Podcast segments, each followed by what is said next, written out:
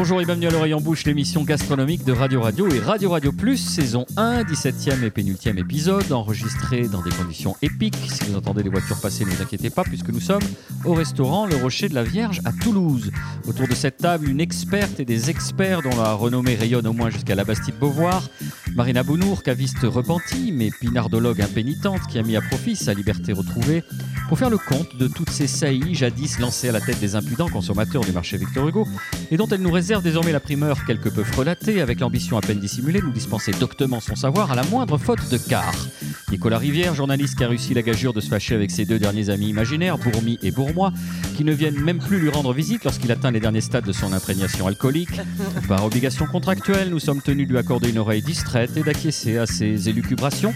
Cela fait partie de sa, ouvrez les reconstruction thérapeutique, dixit son psy, le docteur Magrina.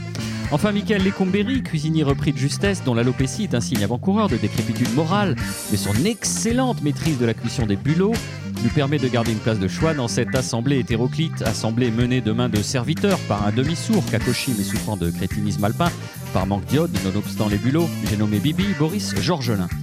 Mais, Hosanna au plus haut des cieux, le temps de la rédemption est arrivé.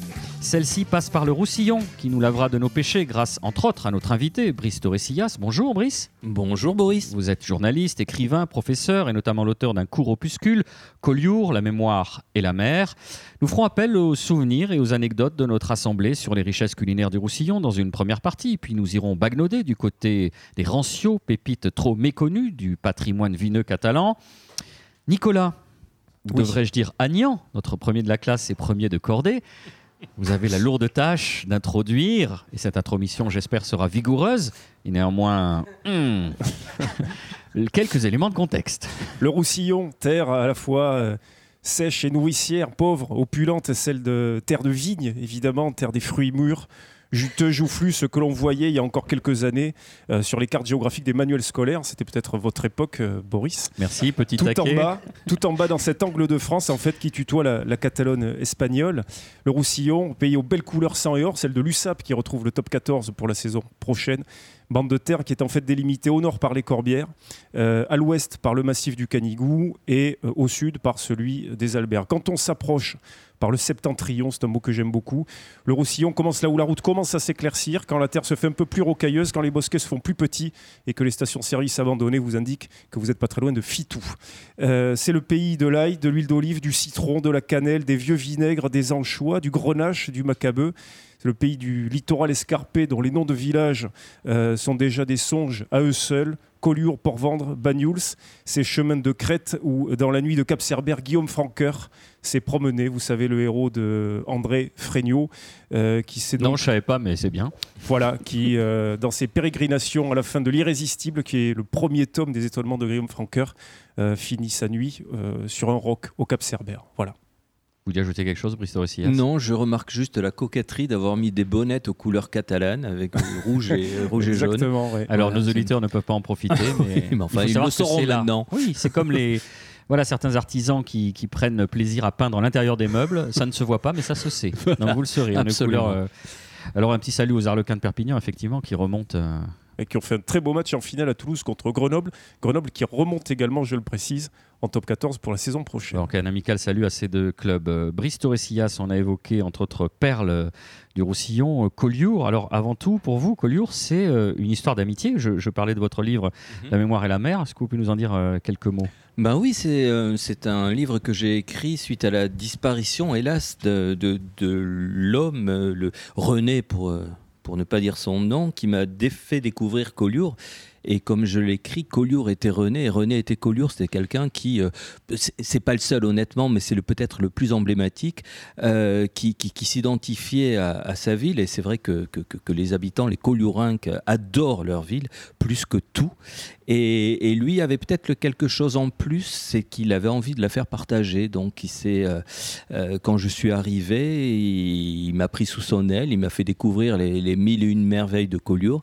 Et quand il est, quand il a disparu, hélas, j'ai voulu lui rendre hommage et en même temps, euh, ça, ça allait de soi. Je ne pouvais que rendre hommage à sa ville. Vous étiez devenu dans l'intervalle, comme lui, passionné de peinture et de tauromachie. Alors, animé du sens de la fête et du sens des traditions. Alors, je ne suis pas passionné de tauromachie, même si vous ne m'entendrez jamais critiquer les, les aficionados. Euh, et, pour cause, par affection euh, pure, et puis parce que je ne les considère pas comme des barbares. Euh, en revanche, effectivement, la, peinture, il y avait déjà un terrain favorable, j'aimais beaucoup ça. Mais c'est vrai que, je ne sais pas si vous connaissez Collioure, à Collioure, il y a une, une, une tradition liée à la peinture. D'une part parce qu'en 1905, il y a certains Matisse, un certain Derain qui sont arrivés qui ont inventé le temps d'un été le, fauvisme avec des, couleurs qui, jaillissaient des tubes et on évitait tout mélange et voilà, c'était en, un été, ils ont révolutionné la peinture et, ça fait euh, tache d'huile, c'est le cas de le dire, euh, puisque des, années plus tard, il y a un café des sports qui est devenu ensuite les Templiers, qui s'est mis à accueillir des peintres, lesquels, en échange d'une nuit ou, d'un repas, euh, offraient des, des, toiles. Et, les Templiers, où on peut encore se rendre, Dieu merci, est un hôtel qui, enfin maintenant a dépassé sa, donc sa condition de café, et est un hôtel sur trois ou quatre étages où tous les murs sont tapissés de toiles, euh, certaines qui sont absolument formidables, et, qui possèdent, euh, je, l'indique dans mon livre, en plus de ça, et ça seuls les privilégiés euh, peuvent s'en rendre compte, deux livres d'or qui sont absolument magnifiques. On tourne une page, il y a un dessin de Picasso, on la tourne, il y a Michel Déon, on parlait de littérature parce que c'était un grand amoureux de, de Collioure, Michel Déon. Euh, on la tourne encore, Charles Trenet, qui fait un petit dessin. On la tourne, c'est presque un voisin, quelque part. Oui, tout à fait. Et, et voilà, comment ne pas être amoureux d'une ville comme ça, quoi vous nous avez dressé un très beau portrait euh, sensible. Et euh, alors nous, on est un peu, on a les pieds dans la glaise ou dans la glèbe. Euh, on est un peu concret. ce qui nous occupe aussi aujourd'hui, c'est l'éveil des sens au sens large et en particulier celui de la, la nourriture. comment vous avez découvert finalement vous la cuisine catalane et alors, moi, je ne suis pas un spécialiste de cuisine catalane. En revanche, non, non, mais je, je, préfère le, le, préciser. En revanche, j'ai des souvenirs de bouche absolument merveilleux. Euh, les fameuses cargolades avec la yoli, ça, c'est quelque chose d'extraordinaire sur ce, cette espèce de, de grille en, en, forme de cercle, enfin de spirale, où je, voilà, dans lesquelles on, on, on, met cette aioli. Euh, Qu'est-ce que j'ai? Les bolesses de picoulate euh, qui, qui, qui, sont excellentes aussi. Euh, quoi d'autre? Il y a le. on parlait pardon, juste avant l'émission, on a évoqué Pascal Comlade, je crois que c'est Nicolas, qui a... la maman de Pascal Comlade est une... Eliane Comlade est une spécialiste voilà, de, cuisine, catalane. Elle est, la dépositaire en quelque sorte d'une mémoire très très longue. Euh, et d'ailleurs, la plupart des ouvrages euh, qui traitent de cuisine catalane font, euh, lui consacre au moins en général un chapitre. Elle a ses propres ouvrages à, elle, évidemment, mais dans tous les livres sur la cuisine catalane, il y a Eliane Comlade quelque part, et son fils Pascal est un musicien que moi j'apprécie beaucoup. Oui, qui a d'ailleurs fait. la musique, quand vous parliez de, de Tauromachi euh, il y a quelques instants, qui a d'ailleurs fait la musique du Passéo des arènes de Serré, euh, qui est absolument magnifique. Le oui, de contradiction ne le passera pas tout à l'heure pendant les pauses musicales. Peintre à l'occasion, en plus, Pascal, amateur de rock, etc. Et, et pour en venir à la cuisine, ce que j'apprécie aussi, euh, c'est que bon, l'Espagne, ou disons, on va dire la, la Catalogne espagnole, pousse sa corne, ce qui fait que on y va. Il y, a cet esprit-là dans la cuisine, c'est-à-dire on mange des tapas tout simplement, le, jambon sous toutes ses formes, les, les, couteaux, les euh, euh, qu'est-ce qu'il y a encore, euh, des, des, des, gambas. Peut-être les anchois aussi. alors les anchois, oui, oui, mais alors ça c'est toujours le fameux débat parce qu'effectivement l'anchois de Collioure c'est c'est le menu numéro un, sachant que la plupart, faut être honnête, la plupart ne proviennent plus du coin. Il y en a très très peu. Il, il en existe encore hein, qu'on peut manger frais, euh, alléchés. Alors je peux faire de la publicité parce qu'il y en a, il y a non, mais il y en a plus que de, de, vraiment euh, en choyeur. Je sais pas si, si le terme est exact, mais c'est Desclos et, et Rock, Desclos et Rock. Mais euh, euh, euh, hormis la, toute petite euh, quantité de, d'anchois frais, ça va être des, anchois qui se démarquent par la préparation plus que par la provenance, parce qu'ils peuvent arriver d'Argentine, du, du Maroc ou, Dieu sait où. Mais c'est quoi la spécificité, Nicolas Rivière, de cette préparation? Alors, euh, pour ce qui est des coliurinques, ça, il faudrait demander réellement à des spécialistes. Simplement, pour les anchois, je vous voudrais rassurer des auditeurs, c'est vrai que quand on visite un pays, une région, une terre, on a envie d'abord de la manger, de, de- de la boire, on a envie euh, d'aller au fond de ce qu'elle a à nous proposer. Pour les anchois, par exemple, si on mange des anchois de l'Escala, qui est plus au sud, hein, Mhm. pour franchir la frontière, ils ont une grande tradition de salaison des anchois. C'est ce qui fait leur savoir-faire. Et donc, peu importe que les anchois viennent en quelque sorte soit de Méditerranée, Tout mais c'est plus trop le cas. La plupart aujourd'hui viennent par exemple de Cantabrie. La Cantabrie, c'est la région de Santander, donc euh, sur la façade atlantique. Les anchois sont transportés à l'Escala où ils sont transformés, salés là-bas. à dos de mulet quand même pendant 24 jours. Oui, ça, ça va prendre. euh, oui, c'est en traversant la vieille Castille, mature, bien. la vieille Castille et l'Aragon et, et- et la Catalogne. Donc, en, en- en réalité, la provenance elle-même de la matière première est moins importante que le réel savoir-faire et la plus-value que, Absolument. que ce qui salent les anchois apportent. Donc voilà, effectivement, on a parlé de Roc, de Desclos, et puis à l'Escala, pour, ce- pour les Toulousains et les Français qui auront le loisir d'y descendre pendant l'été, ils auront le choix de, de découvrir eux-mêmes et de se faire une- leur propre idée. Brice Torresillas évoquait rapidement tout à l'heure euh, l'aioli ou la cargolade. On peut en dire quelques mots de mets euh, spécifiquement. euh. Cargolade, hein, ce sont des escargots grillés. hein. Tout à fait. Euh, ouais, ouais, les petits gris. Oui, exactement. Ouais, on est, Oui, pour ceux on qui est très loin pas, des escargots de la- la Bourgogne. hein, quoi. oui, oui. donc ils sont plus, Ouais. plus menus, euh, avec une chair un peu plus, euh, un peu plus ferme. Comment on peut Oui, oui. Oh, c'est- Ils sont surtout plus petits. hein. Oui, bah, d'accord. Voilà. Marina Bounours qui est descendue de son Non, Olympe. c'est vrai. Mais non, D'ailleurs, Non, je oui. vous regarde, je vous écoute. Mais ils sont Ils pas sont moins bons pour petits. autant, on est d'accord. hein. complètement. C'est juste que on va pas travailler le, le petit escargot, le petit gris, comme on travaillerait le bourgogne, que lui on peut farcir avec un beurre euh, maître d'hôtel, donc euh, beurre euh, ail et fines herbes pour l'escargot de, l'escargot de Bourgogne, pardon. Alors que le petit gris, effectivement, on aura plus tendance à le cuisiner presque en ragoût ou grillé, parce que comme c'est un petit peu trop petit, c'est un peu long à farcir un par un.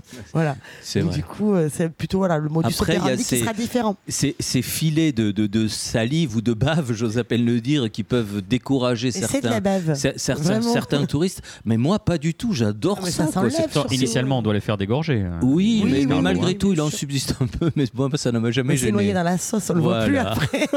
Bon, attention, à partir du moment où ça vous rebute pas initialement l'escargot, qu'on est un amateur d'escargot, on Ah s'en ouais. moque. euh. Ah ouais. Et alors, il y, y a quelque chose, je sais pas, moi je suis pas un spécialiste de gastronomie, mais il y a quelque chose qui me hérisse au plus haut point, c'est souvent, euh, enfin souvent, euh, j'ai trop, de, trop souvent j'ai entendu, ouais, le- l'escargot n'a pas de goût, il a le goût de ce à quoi on l'accommode. Pas du tout. Le- le- L'escargot, je sais pas si, si, si vous êtes d'accord. Après, c'est toujours pareil. Effectivement, si vous prenez de l'escargot congelé, déjà, euh, ça, ça, Ah non, ça non, bousille un certes, peu la mais- chair. Donc, effectivement, ça enlève un peu le mais s'il côté vient pas de Hongrie. organoleptique euh, du produit. Et puis après, euh, euh, alors effectivement, c'est c'est comme c'est quelque chose de fin. Oui, c'est une Ça a un vraie goût qui est- saveur, ça a une hein. vraie saveur, mais très fine. Et effectivement, si vous lui collez plein de beurre et plein d'ail, Oui. pour le coup, on sent plus l'escargot, on sent plus le beurre d'ail. Mais, euh, mais ça a son goût, euh, oui, bien sûr, à part entière. Mais il y a très peu de gens qui ont mangé des escargots sans sauce, en fait. C'est bien dommage. c'est très bon. D'autres spécialités, vous avez parlé aussi rapidement des. Comment ça s'appelle les Bols boulettes de. Ouais, c'est quoi? des J'adore de faire le neuneu alors que j'en mange 12 kilos chaque Ouais, été. mais- non, c'est un fa- une des boules de, de, de farci à base de trois viandes, paraît-il. Ouais, je- Alors, ouais. je- il y a du porc, il y a du veau et il y a, il y a du, Il y a de du l'agneau, cochon. je crois. Bah, Du- c'est euh, du- de- du je dis porc, porc, du euh, veau. cochon, n'importe comment. cochon. Euh, Cochon, ouais, mais du euh, porc Porc, euh, veau et bœuf. et bœuf. Oui, oui, c'est ça. Voilà, Voilà, l'expert qui vient nous renseigner. Voilà, Monsieur, tout à Monsieur fait. Boucher qui est là. Et ensuite, C'est dans une espèce de sauce tomate. Tout à fait. C'est un ragoût de boulette en fait. Alors, on peut le servir avec des haricots blancs. Ouais, Moi, moi, c'est moi, léger. Ouais, ouais. Ouais, c'est pas léger, mais c'est bon. l'aioli euh, catalan ou l'aioli du coin, qu'est-ce qu'il a de, de spécifique? Rien. c'est comme les escargots, rien Ouais. mais plus petit. Sortez c'est de ce corps, Nicolas Rivière, effectivement. Non, non, c'est une réponse à la Michael hein, qui vient de faire.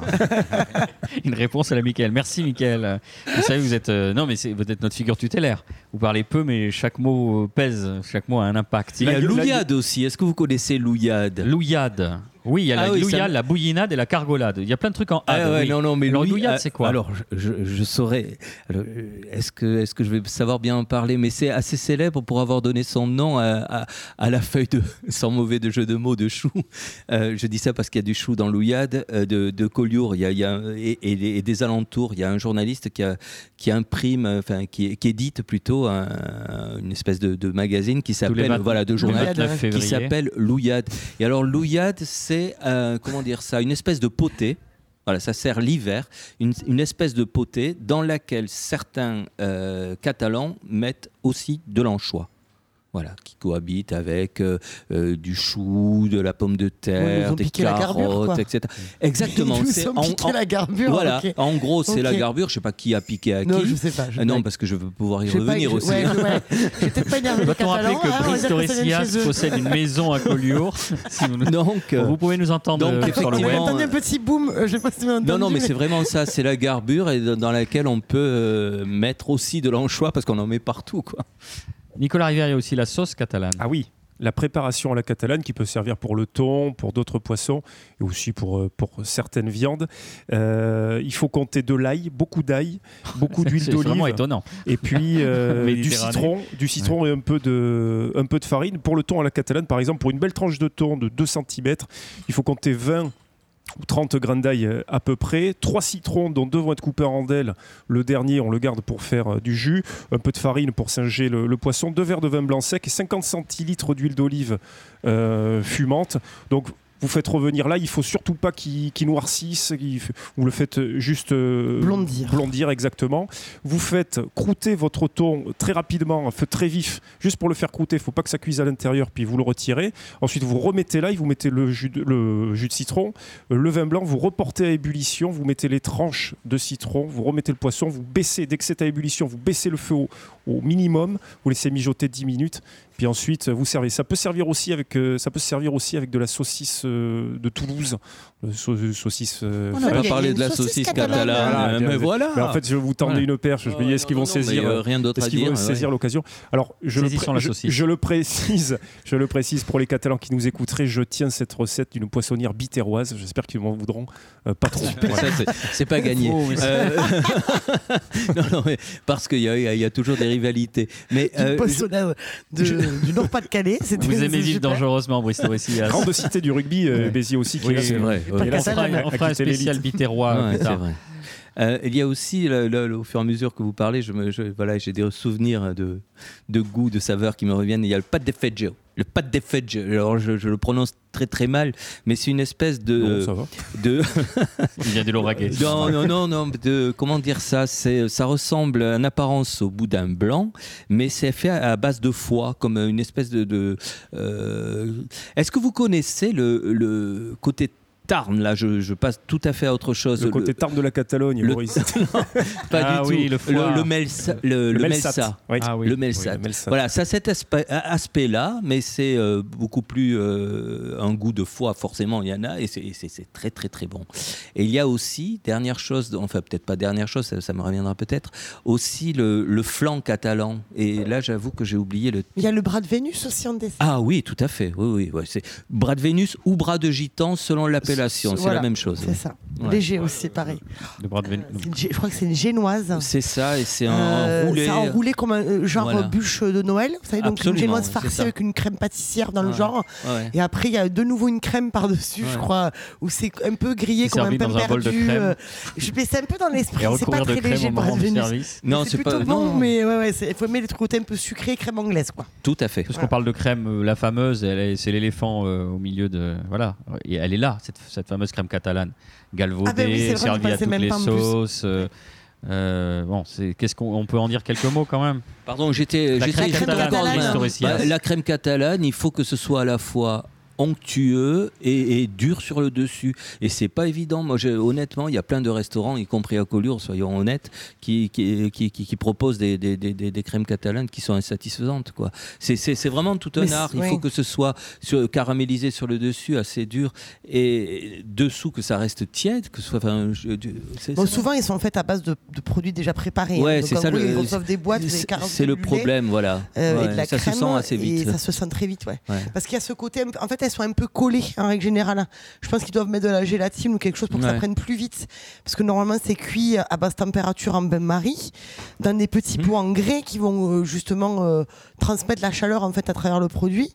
Et, et souvent, ils ont, les- en fait, le problème, c'est toujours pareil, c'est le temps. Ouais. Et, et du coup, c'est presque, on le fait presque le soir, en fait, euh, dans le four qui s'éteint, euh, et, et on la laisse cuire euh, presque jusqu'au lendemain. Avec ce, geste de crémeuse, la... euh, avec le fer qu'on avec pose le dessus, fer ouais. qu'on pose Ouais. là comme, euh, comme, on- comme on posé euh, au enfin, Sur les taureaux non, de- voilà, sur les taureaux ou dans les westerns, euh, marquer sur les, les chevaux, animaux, pour ouais. marquer les animaux. Là, bon, euh, c'est beaucoup plus pacifique. au On chalumeau, marque la. C'est ça le problème aussi. Pardon Très souvent brûlé au chalumeau. Oui, Du coup, ça a un goût de gaz, ce qui n'est pas très agréable. Exact, voilà. Nicolas Rivière. Brûler au chalumeau les crèmes, même pas les taureaux, je le Oui, précise. Non. les crè- les crèmes. C'est un peu, un peu long Pour de nos aficionados novices. Voilà. Oui, c'est vrai. Euh, Qu'est-ce qu'on fait, les enfants? Si on se faisait une petite pause, hein on se retrouve dans quelques instants avec grand plaisir. Première pause, ne m'en voulez pas, hein, c'est pas comme l'AD.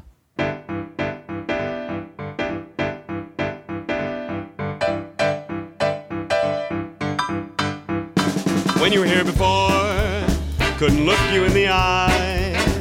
You're just like an angel. Your skin makes me cry. You float like a feather in a beautiful world. I wish I was special. You're so fucking special. But I'm a creep. I'm a weirdo. What the hell am I doing here? I don't belong here. I don't care if it hurts. I wanna have control. I want a perfect body and a matching soul. I want you to notice when I'm not. You're so freaking special. I wish I was special, but I'm a creep. I'm a weirdo. What the heck am I doing here? I don't belong here.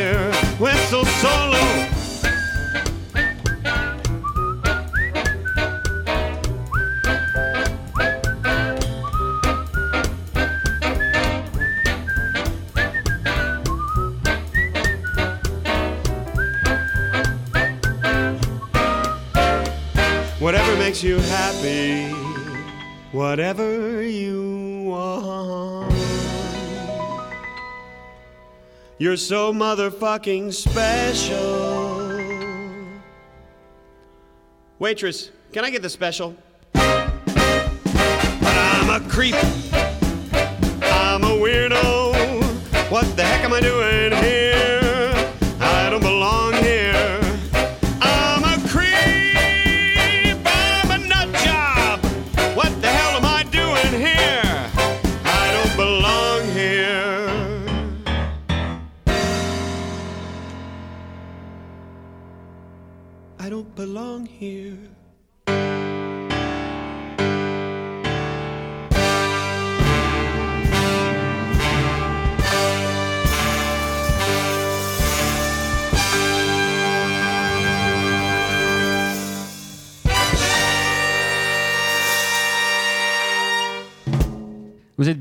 Sur Radio Radio Plus dans l'oreille en bouche. Notre thème du jour, une balade gourmande en Roussillon et en particulier à Collioure avec notre invité Brice Torresillas et notre carteron de chroniqueurs en pré-retraite morale, Marina Bounour, Nicolas Rivière, Mickaël Lecumberi. Je vous avais dit aujourd'hui, euh, je suis super sympa. C'est la gentillesse, c'est l'amitié entre les peuples, c'est aussi une façon d'être, une façon de, de partager. hein. C'est c'est ça aussi euh, Collioure, finalement. Euh, il s'est passé quelque chose cette semaine un peu spécial, Nicolas Rivière. Ça vous arrive pas souvent. Vous, avez, vous êtes sorti. Déjà, c'est assez rare. Et vous êtes sorti des limites de votre quartier, ce qui est assez audacieux en soi. Vous êtes allé à Perpignan pour la troisième édition de Birancy. le salon du rancio sec. Mais qu'est-ce donc? Alors, vous avez promené le micro de l'oreille en bouche auprès de deux passionnés. On commence tout de suite avec Benoît d'Anjou qui nous livre quelques secrets sur le rancio. Benoît, bonjour. Bonjour. On va tout de suite faire œuvre de pédagogie. Qu'est-ce que c'est que le rancio? Le rancio sec, c'est un vin qui, euh, qui tient de l'oxydatif. Alors l'oxydatif, c'est un monde vraiment à part. C'est peut-être le premier vin qui s'est fait euh, à l'origine et en particulier donc dans, le, dans les Pyrénées-Orientales. C'est un vin qui est élaboré à partir de cépages endémiques euh, au département, les macabeux, les grenaches, euh, les carignans également, tout ce qui est vieux cépage. Donc c'est une vendange euh, tardive, donc c'est ramassé en surmaturité. Alors les, vieux, ils allaient ramasser ça souvent après les vendanges, ils allaient grappiller, ils faisaient un dernier pressoir et ils mettaient ça dans une, barrique, un demi-muit, et ils laissaient euh, vraiment vieillir. Tu disais à juste titre, le rancio a failli disparaître. C'est vrai qu'il ne correspond pas du tout à l'époque moderne qui est, la nôtre. D'abord, il faut du temps pour le faire et euh, il faut de la patience. Et il faut aussi du temps. Il faut prendre le temps de le boire. C'est pas un vin qui se boit euh, à proprement parler, c'est un vin qui se sirote. C'est très agréable d'avoir un fond de verre et de siroter un peu cette aromatique qui n'est plus un vin tranquille, c'est-à-dire un vin classique blanc ou rouge ou rosé et qui n'est pas encore un spiritueux. On est dans un peu entre deux mondes en fait. C'est un peu la particularité, c'est qu'on a l'aromatique d'un cognac, d'un armagnac, voire d'un whisky sur la, tourbe un peu et on a aussi euh, l'héritage des, des vins blancs, des vins rouges qui ont laissé une trace au niveau euh, oxydatif dans la barrique. Quoi. Voilà. Le synonyme le plus évident du rancio, c'est la transmission entre les générations. Toi, c'est ton arrière-grand-père qui a créé le domaine d'Anjou-Balsi. Vous êtes à Espira de l'Agly, si je ne me trompe pas. Aujourd'hui, on goûte le rancio sec 2002. Raconte-nous un petit peu comment vous l'avez euh, vinifié, combien de temps ça a pris, dans quel contenant, etc. Alors le 2002, la particularité, c'est que c'est le premier millésime qu'on a vinifié avec mon frère. Auparavant, c'était les millésimes du grand-père. Donc le grand-père, il nous a appris à faire des ranzios secs vraiment de façon euh, artisanale, archaïque et un peu à l'ancienne. Là, le- en l'occurrence, le 2002, on a fait ça avec des grenaches blancs, gris et noirs, les trois couleurs des- du grenache, du macabeu euh, très très peu et la particularité, c'est le muscat. Il y a un trait de muscat d'Alexandrie. Ce qu'il y a d'intéressant sur le muscat d'Alexandrie, c'est qu'il amène un peu plus de rondeur c'est un, millésime qui est encore en élevage. Donc ce matin, pour la dégustation, je suis allé piocher dans le fût. Voilà, quatre bouteilles. Ce trésor du patrimoine catalan, il n'est pas illustré aujourd'hui que par des Catalans. Il y a aussi des Espagnols, des Italiens, euh, aussi des Français qui viennent de Béziers, du Gaillacois. Finalement, euh, ce rancio, il n'a pas de frontières, L'oxydatif n'a pas de frontières. Mais des racines. mais des, racines et des racines un peu partout. C'est un produit qui a, vraiment failli disparaître et qui était carrément euh, oublié quoi, dans le département. hein. C'est également le cas euh, de l'autre côté de la frontière, en Catalogne Sud, où, euh, ben, comme en Catalogne Nord, bon, on s'en servait plus que pour cuisiner. On avait oublié de boire ce vin-là. C'est important de, boire un vin parce que boire un vin, c'est c'est faire appel à ses sens, c'est faire appel à sa mémoire. On revient toujours à la Madeleine de Proust. Quoi, hein. Manger ou boire, c'est c'est essentiel pour nos sens, mais pour notre mémoire également. Merci Benoît. Merci, merci à vous, c'était un grand plaisir. On avait oublié de boire ce vin-là, Nicolas Rivière. Cette phrase est d'une tristesse. Oui, mais alors, il faut pas être triste parce qu'ils le sont en train de faire renaître le rancio. On écoutera tout à l'heure euh, Jean Lhéritier euh, d'une façon euh, qui nous fait dire qu'il y a encore en ce bas monde des motifs d'espoir. Pour vous dire une chose, le rancio, ça a effectivement failli disparaître littéralement à la fin des années 90. Et c'est Slow Food qui en a fait en 2004 un de ses produits sentinelles. Dans la foulée, il y a eu une association euh, qui s'appelle donc l'association Birancy, les Rancios secs euh, du Roussillon, qui a été créée autour de Brigitte Verdaguer, qui est du domaine du Rancy, et puis ensuite qui a été dirigée euh, par Benoît d'Anjou, qu'on vient d'écouter. À l'époque, à ce moment-là, il y avait 10 producteurs qui en faisaient, 3 qui en vendaient. Donc on était euh, quasiment au, bout du bout de ce qu'on pouvait euh, encore un peu trouver. Et puis aujourd'hui, il y a, d'après Jean Lhéritier, une trentaine de gens qui, qui en font, et surtout parmi eux, qui se sont remis à en faire ou qui se sont mis à en faire. Vous disiez quelque chose d'intéressant quand on a préparé cette émission. Vous êtes allé à ce salon et vous êtes revenu avec plein de bouteilles. Non, absolument pas. Il n'y a rien à vendre. Eh ben, alors, d'abord, a- c'est ça aussi qui était beau dans ce salon, c'est qu'il n'était pas question de vendre, de démarcher, il n'y avait pas de tarifs. D'accord, On était là vraiment pour partager la passion d'un produit qui est littéralement exceptionnel. Pour vous donner une anecdote, euh, le domaine Puig Paraï, par exemple, je leur ai demandé, quand on goûtait des, des très vieux rancios, des rancios du, du 19e siècle, a priori, je leur ai demandé, mais de quand date la Solera? Et il m'a répondu, on n'en a aucune idée parce que la famille est installée depuis le 8e siècle dans le Roussillon et ils ne savent pas, Georges Puig ne sait pas à quand remonte la première fleur qui se perpétue dans les fûts aujourd'hui. Alors, il y a une hypothèse, c'est que comme ils ont retrouvé une jarre frappée du sceau de l'ordre de Malte, ça pourrait dater du Moyen Âge. Mais cette mémoire-là se perd à travers le temps. Elle est, elle est, on sait qu'elle est très ancienne, mais on peut absolument pas la dater. C'est à contre-courant de tout ce qu'on boit habituellement, les vins faciles et faits rapidement. On boit du temps, de la mémoire. C'est beau. Waouh. Merci, se moque au revoir. Non, non, je C'était veux super. pas, c'est beau, c'est une- En revanche, vous allez nous expliciter ça, là, parce que vous l'avez nommé au passage la Solera. C'est-à-dire, on part, euh, comme pour le vinaigre, euh, d'une base. Alors, il y a. Je ne veux pas faire une analogie avec le vinaigre, parce que là, Marina, Non, non, c'est pas. non, Ah non, mais au contraire, avec ses le cheveux qui volent au ralenti. Je parle, Non, je parle sous le contrôle. Je parle sous le contrôle de quoi Marina. Je parle sous le contrôle de, de Marina. Euh, Il y a deux méthodes pour le rancio.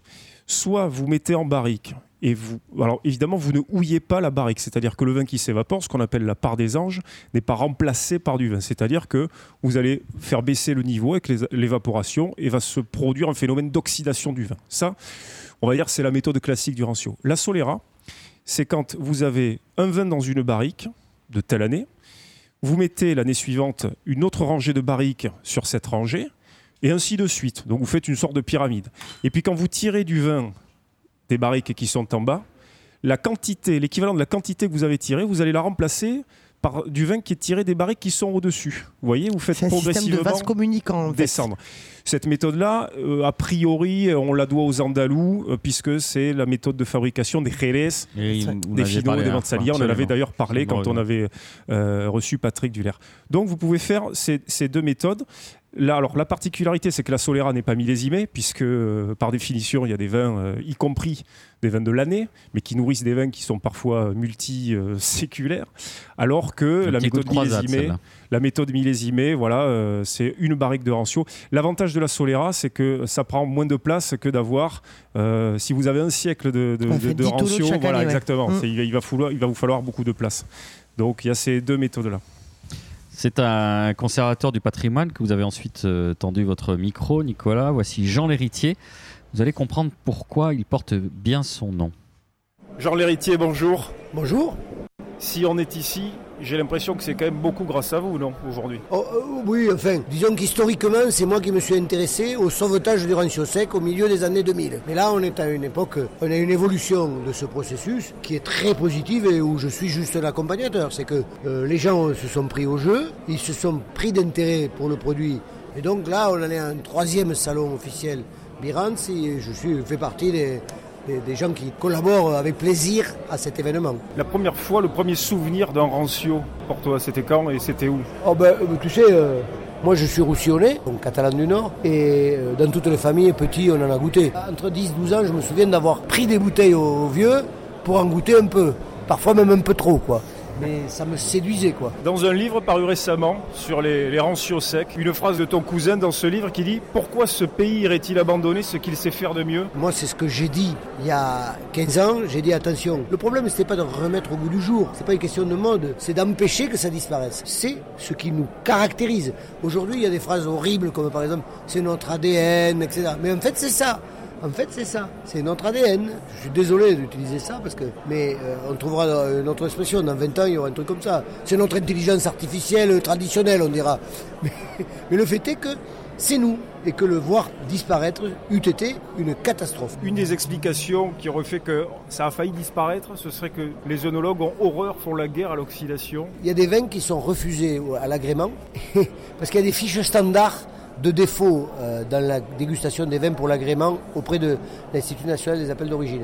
Et donc nos vins, ils se retrouvaient avec la fiche standard des vins de pays, IGP. Et il y avait un défaut oxydation. Et les vins, ils étaient refusés pour défaut oxydation alors que c'est les vins dont on cherche l'oxydation. C'était une aberration de condamner un vin pour ce qui est son essence. Voilà. Ce petit tonneau qu'on cache un peu sous l'escalier, ça existe encore dans les maisons euh, chez les Catalans? Oui, oui, oui. Tonneau derrière les fagots ou sous l'escalier, ça existe. Malheureusement, moins, mais ça existe encore. Ici, on a des gens de Terre Haute, la région de Tarragone, qui font pareil. Ils sont vignerons et ils en ont, mais ils vont voir les vieux, les vieux du village et ils arrivent à en trouver. Et moi, je fais partie d'un petit groupe, on est en train d'essayer de faire la même chose, de trouver des vins pour qu'ils se perdent pas. Ça existe, c'est des trésors. Il y en a peut-être deux ou trois par village, mais bon, on a pas mal de villages. Hein. Rendez-vous l'année prochaine, ici même, pour le- la quatrième édition de Birancy, ou ce sera ailleurs ou plus Alors, tard?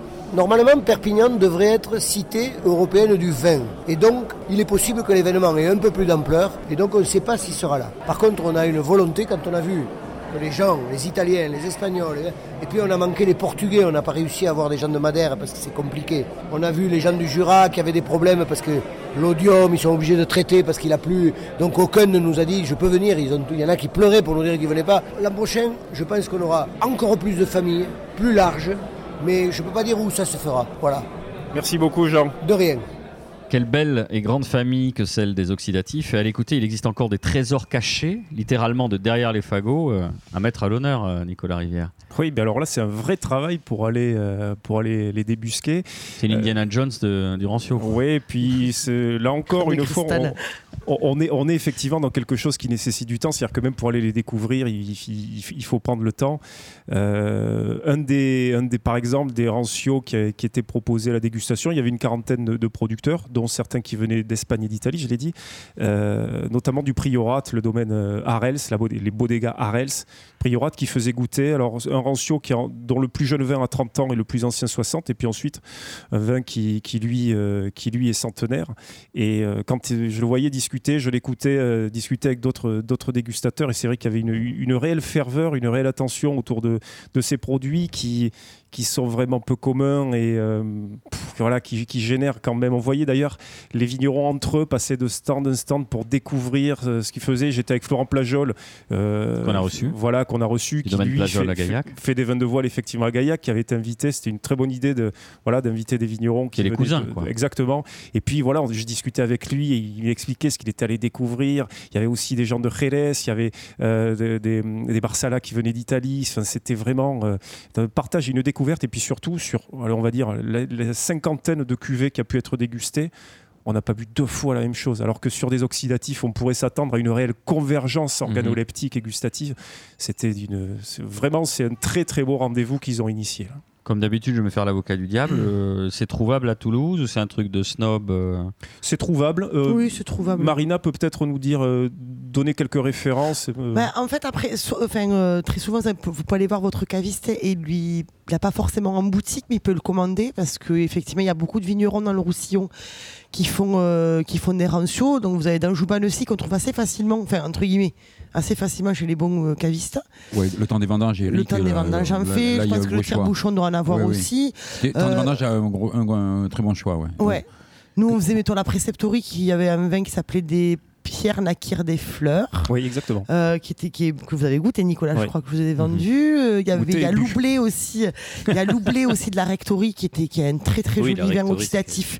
Euh, le- ouais, Loublé, c'était très joli. Ouais, tout à fait. Euh, Domaine des Chênes, je crois, Ouais, euh, qui est des- après, moi, je suis commercialisé moins par fan Thierry euh, mais- Ruinard. Ouais. Euh, voilà, installé à 20 gros. Ça sont des rançons qui sont assez jeunes. hein, après, il y a ça- le domaine Laguerre qui fait un oxydatif qui est juste sublimissime. une Et manger un anchois, on en parlait tout à l'heure. Bien hein, sûr. Ouais. Ah, un choix accompagné oxydatif, d'un- c'est oxydatif, c'est euh, hallucinant. Et, et- et si je peux me permettre de poser des questions, euh, c'est- euh, je- j'étais persuadé que le rancio se, se limitait à la Catalogne, à l'Es- voire l'Espagne, mais alors de découvrir qu'ils sont faits à. Gaillac, Ben oui, parce que en fait, le rancio, c'est une méthode. C'est alors Ouais, ouais. le- le- c'est d'abord un goût. Ça s'appelle, on dit le goût rancio, mais c'est une méthode de vinification. On en fait dans le Jura, on en fait un peu partout. Alors la spécificité du rancio, c'est que il n'y a pas de voile qui se forme. Et ça, ça, ça tient à un titre alcométrique en fait du vin. C'est-à-dire que le voile ne se forme qu'aux alentours de 13 ou 14 degrés une fois fermentation réalisée. Je ne parle pas du Mhm. titre alcométrique des raisins qu'on ramasse. Alors que les grenaches qui sont vendangés en surmaturité, Sur maturité. ouais. ils sont déjà plus armés en alcool, ils sont autour de 16, 17, 18. Et là, l'alcool les protège euh, d'une. Alors, pas de l'oxydation, mais ça les protège d'attaques bactériologiques. Le voile ne se forme pas. Alors, la différence, c'est qu'elle se situe au niveau du goût. Ça développe pas tout à fait euh, les mêmes enzymes, etc. Enfin, là, il faudrait réellement en parler avec des, des- des spécialistes. Mais la méthode de l'oxydation, vous pouvez en faire partout où vous, où vous faites du vin, de toute façon. Après, attention, c'est pas qu'ils aient plus d'alcool. Ils ont plus d'alcool potentiel. C'est juste qu'ils ont beaucoup plus de sucre, en fait, qui fait que ça Ouais. va créer de l'alcool après. mais, mais par exemple le Gaillacois, c'est sous l'influence de la Catalogne qui sont ou, ou- ou- ou- ou déjà Non, par c'est- Déjà, euh, historiquement, vraie- ils en avaient un. Ouais, c'est Ouais. une vraie, c'est un vrai foyer. Il faut savoir que le rancio, c'est quand même tout l'arc méditerranéen de, de, large. de Rome jusque, hein, jusque ben, jusqu'à Madère hein, d'ailleurs, puisque Ouais. Madère, qui est, sur- Oui. qui est de l'autre côté, qui est du côté atlantique, fait des, fait des vins d'oxydation. Donc on, on peut supposer que ces vins-là ont voyagé jusque-là. Donc si vous voulez, Gaillac, qui est malgré tout à vol d'oiseau, qu'à quoi Qu'à 150 km du littoral méditerranéen, on peut supposer que sur la route euh, entre Mhm. Rome et le Portugal, il y ait un jour euh, peut-être quelques, quelques, quelques puis après- Oui, tout à fait. Je pense que tout simplement que c'est beaucoup plus facile de transporter des vins oxydatifs, puisque déjà oxydés, ouais, ce n'est pas faux. que des vins qui n'ont pas fini de qui n'ont pas fini de fermenter ou ce genre de choses, et que du coup c'était beaucoup plus simple à transporter euh, à travers l'Europe euh, Ouais, de l'époque, quoi. Donc euh, du coup. Je pense que ceux qui avaient envie de vendre effectivement leur vin un peu partout en Europe, ils avaient tout intérêt à adopter ce genre de vinification à l'époque. Qui après, il y a eu aussi les vins de mutage comme le Porto, ce genre de choses qui ont été pareilles dans l'esprit où c'est beaucoup plus facile de transporter un vin muté puisqu'il est plein d'alcool et le de sucre. Banyuls muté. Voilà, le bagnoul c'est muté, le mori est muté, le muscat, euh, voilà, Le Porto, mutage, on euh, précise, c'est une adjonction d'alcool. hein. D'alcool, voilà, ex- exactement. On ajoute de l'alcool en fait sur le, le- le mou euh, en début de fermentation pour stopper la fermentation, donc tuer les levures présentes et conserver ce qu'on appelle le sucre résiduel, donc le sucre qui n'a pas été transformé en alcool. Voilà, c'est pour ça que c'est souvent alcoolisé et souvent très sucré. Donc, sans le savoir, on connaît des mutants autour de nous. Quoi. Ouais. Bon, sauf que ce sont On des a Des X mutés plutôt. on n'a pas Mutés, des ouais. A Voire des azimutés. Mais c'est- une autre histoire. sont exportés en Chine. Merci Bristo Issias, vous vous adaptez très bien à la- cet humour, À hein, particulier de, de l'oreille en bouche. Allez, un dernier pour la route, ou plutôt une dernière pause musicale. On se retrouve dans quelques minutes pour notre quartier libre.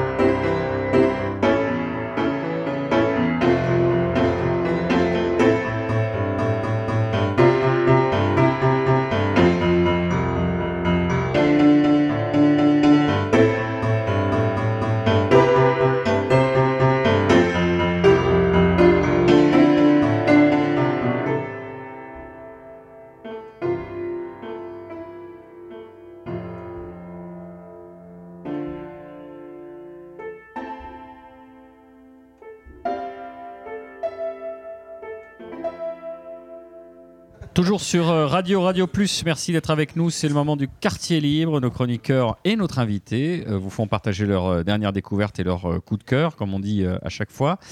Je voudrais qu'on revienne avec vous, Brice Torresias, euh, en tant que- qu'habitant de Collioure d'adoption, même de. L'adoption, oui, pas tout le temps, hélas. non, mais de- Euh, où est-ce que vous traînez Vous nous avez parlé des Templiers tout à l'heure, mais un resto. Un- Est-ce que j'ai le droit, de, avant tout, de, de, de dire que j'ai retrouvé le nom que je Bien cherchais sûr, tout à l'heure? Le sûr, flan, Brice. c'est le Padao. Le Padao. Le Padao, c'est le flan catalan et c'est un délice. Bref, euh, vous me demandiez. Padawan, les- Padaoutou. Il y en a ça. un ou deux.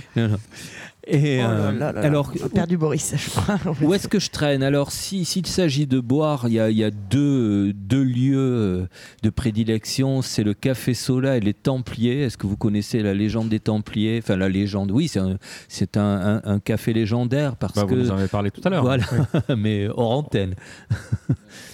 Non, vous l'avez dit tout à l'heure, le Templier. ouais. Ah vous oui, avez bu oui. trop de vin, je pense, Brice. D'accord, pardonnez-moi.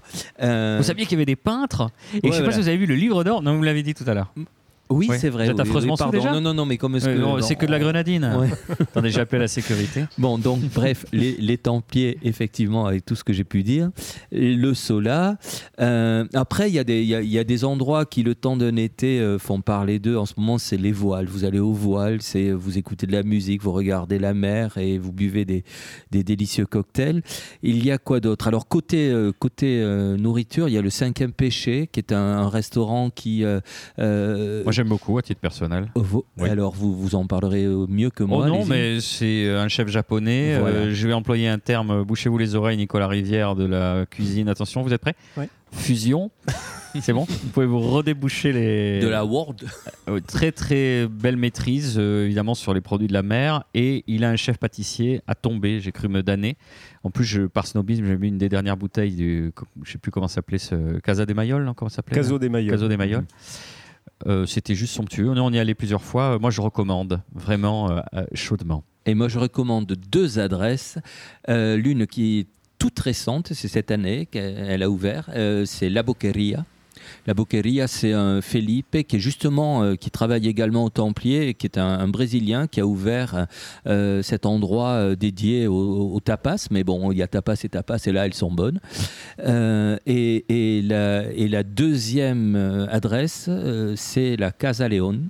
Euh, León, euh, avec Christophe aux manettes et Christophe et Vanessa qui nous font déguster des, des, poissons d'une, exquise fraîcheur et, et d'un exquis goût. non, non, c'est, vraiment. euh, Ces gens-là savent de, de quoi ils parlent. Alors en entrée, vous pouvez manger du, du tartare de gambas. des- des- Il y, a, il y il y a vraiment des. bah, tout est bon, quoi. Je, je, vais pas. De, tous les tout ce dont on a parlé, notamment au niveau des desserts, la crème catalane, ça, ça, ça, ils savent de quoi ils parlent. Ou, euh, mais encore une fois, j'insiste, c'est sur le poisson. Et le, le poisson est frais euh, et délicieux. Quoi. Même l'été on peut y aller se régaler? Eh ben oui, euh, ben, vous faites bien de signaler Bah oui. ça. Vous faites bien de le signaler ça. l'été c'est juste l'enfer hein. Ouais, tout à fait. Eh ben, c'est une des, allez, so- soyons honnêtes, des, des- une des rares adresses constantes. Et à la Casa León, quelle que soit le- le- la période, vous pouvez manger délicieusement. ouais. moyennant 30 euros de plus l'été bien sûr Euh, pas forcément. non, je plaisante. non, non, non. Euh, dernier coup de cœur, nonobstant, vous êtes euh, écrivain, je l'ai dit, et romancier. Parlez-nous rapidement de votre dernier roman. Oui, c'est pas un coup de cœur pour mon roman, ce serait trop narcissique. j'ai adoré le dernier livre que j'ai fait. non, non, non, euh, c'est on, est là aussi dans le temps, dans la mémoire, on est dans l'amour, on n'a pas cessé de parler de ça. Euh, il s'appelle Ceux qui s'aiment, il est sorti aux éditions du Rocher, et en fait, c'est une réflexion, le, euh, enfin une réflexion, c'est une histoire avant tout, celle d'un couple qui a duré, qui dure encore, c'est-à-dire euh, euh, c'est quelque chose d'un peu singulier puisque c'est l'histoire de, de, de gens de notre génération, hein, Boris, ou encore que vous soyez plus, plus jeune que moi, mais bon. euh, un petit bah, non, bah, bref, non, non, non, pas du tout. Euh, ça à cause de ma prostate. on non, non, mais on fait partie de la génération des familles recomposées, on le sait, où il y a grosso modo un, un divorce sur deux, voire sur trois si on est parisien. Là, c'est euh, l'histoire de- Par Quoi mariage, il faut préciser. Un, Qu'est-ce que j'ai dit Un divorce sur deux. euh, Par mariage, oui, oui, par oui, pardon, mariage, oui, pardon, excusez-moi, je, ça fait je, beaucoup de parle- divorces. je- je- Il je y en a parle beaucoup, trop mais- vite. Un divorce sur deux mariages ou un divorce Oula, sur trois le, mariages le grenage fait son effet, j'ai l'impression. Voilà, ouais. Et donc. C'est une ode euh, à la durée là, voilà. Parce le- que là, on est dans le temps de l'instantanéité, euh, des réseaux sociaux, de, Absolument. avec Lou C'est- Chasse-Lotte en fait, au niveau de c'est le- l'actualité. le narrateur qui se rend compte un beau jour que euh, ça fait quatre ou cinq fois qu'ils échangent avec sa femme euh, euh, par téléphone, par texto et autres, et que c'est quand même assez particulier, assez singulier, alors que ça fait plus de 33 ans qu'ils vivent ensemble. Et il décide de s'interroger là-dessus. Et c'est une ode aux amours qui durent et qui, effectivement, sont de plus en plus rares. Quoi. Ceux qui s'aiment aux éditions du Rocher. Voilà. Merci rien. Marina, votre coup de cœur. Et pardon pour mes errements. Vous êtes pardonné d'être Non mais c'est très joli ce qu'il dit parce que euh, son roman a un rapport avec ce dont on a parlé, la, la temporalité, le temps, la- Ouais. de prendre du temps pour faire des rantios. Donc il y a un joli parallèle avec Oui, c'est prendre du temps je- pour nourrir, dire. pour nourrir l'amour entre, entre deux personnes. Donc voilà, c'est du travail, c'est du temps et euh, effectivement en prenant le temps, on peut réussir à faire durer les choses. Marina, c'est beau ce qu'elle a dit parce que et c'est tout à fait juste. Il y a du travail là-dedans. Faire couple, ça nécessite C'est du travail. du travail. Beaucoup. Effectivement, euh, c'est pas euh, voilà, c'est comme les gens qui croient que Moi, je La- préfère changer comme le nouvel iPhone.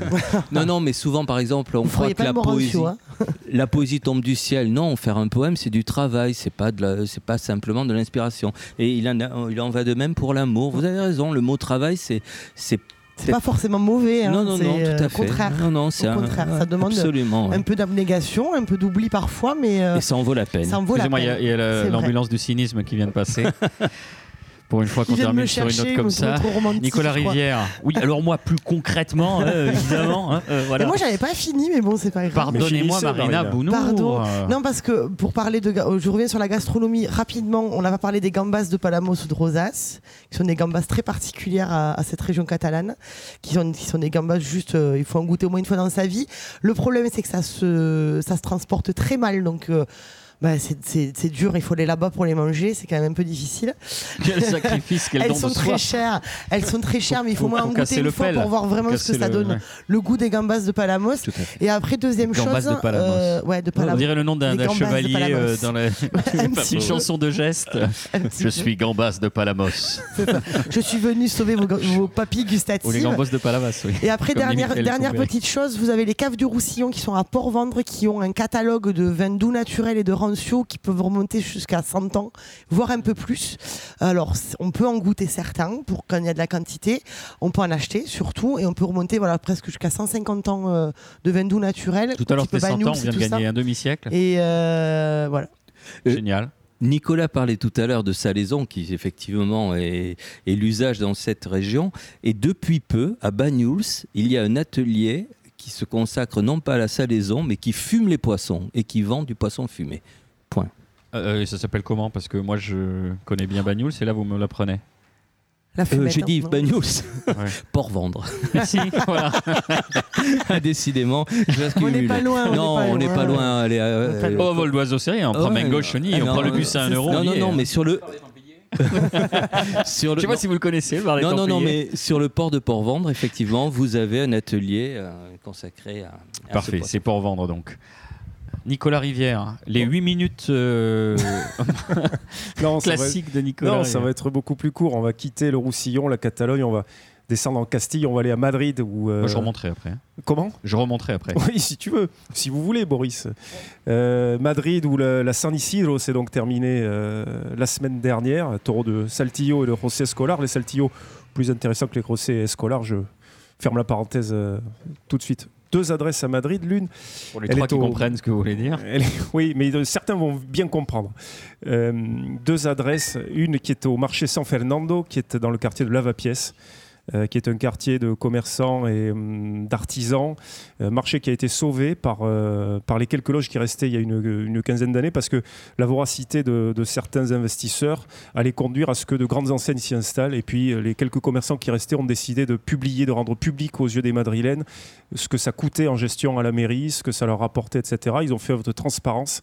Ils ont réussi à sauver ce marché. Toutes les loges sont aujourd'hui occupées. José González, dans ce marché San Fernando, il tient une adresse qui s'appelle Bendito Et il propose notamment euh, des vins, alors entre guillemets nature, parce que j'ai pas trop le temps, on n'a pas trop le temps de revenir euh, là-dessus. En tout cas, une très belle sélection de vins euh, espagnols et français également, des charcuteries exceptionnelles, de la mojama aussi, le murci qui est du, du thon séché, fumé. Et José González, surtout, ce qu'il nous a conseillé, c'est d'aller manger à El Brote, qui est quelques rues plus loin, en remontant vers la place Cascoro. El Brote, ça veut dire le bourgeon, la jeune pousse. C'est un restaurant spécialisé dans les champignons. Et alors là, ils ont couché, ils ont mis par terre tous les champignons que j'ai jamais mangés en France.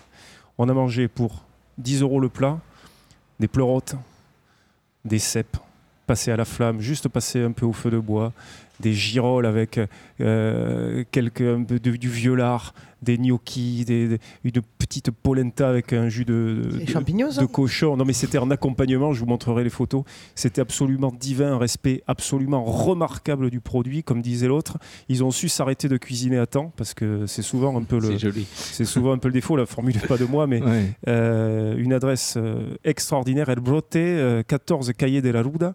Et hum, pour la petite histoire, il n'y a pas un plat qui dépasse les 14 euros.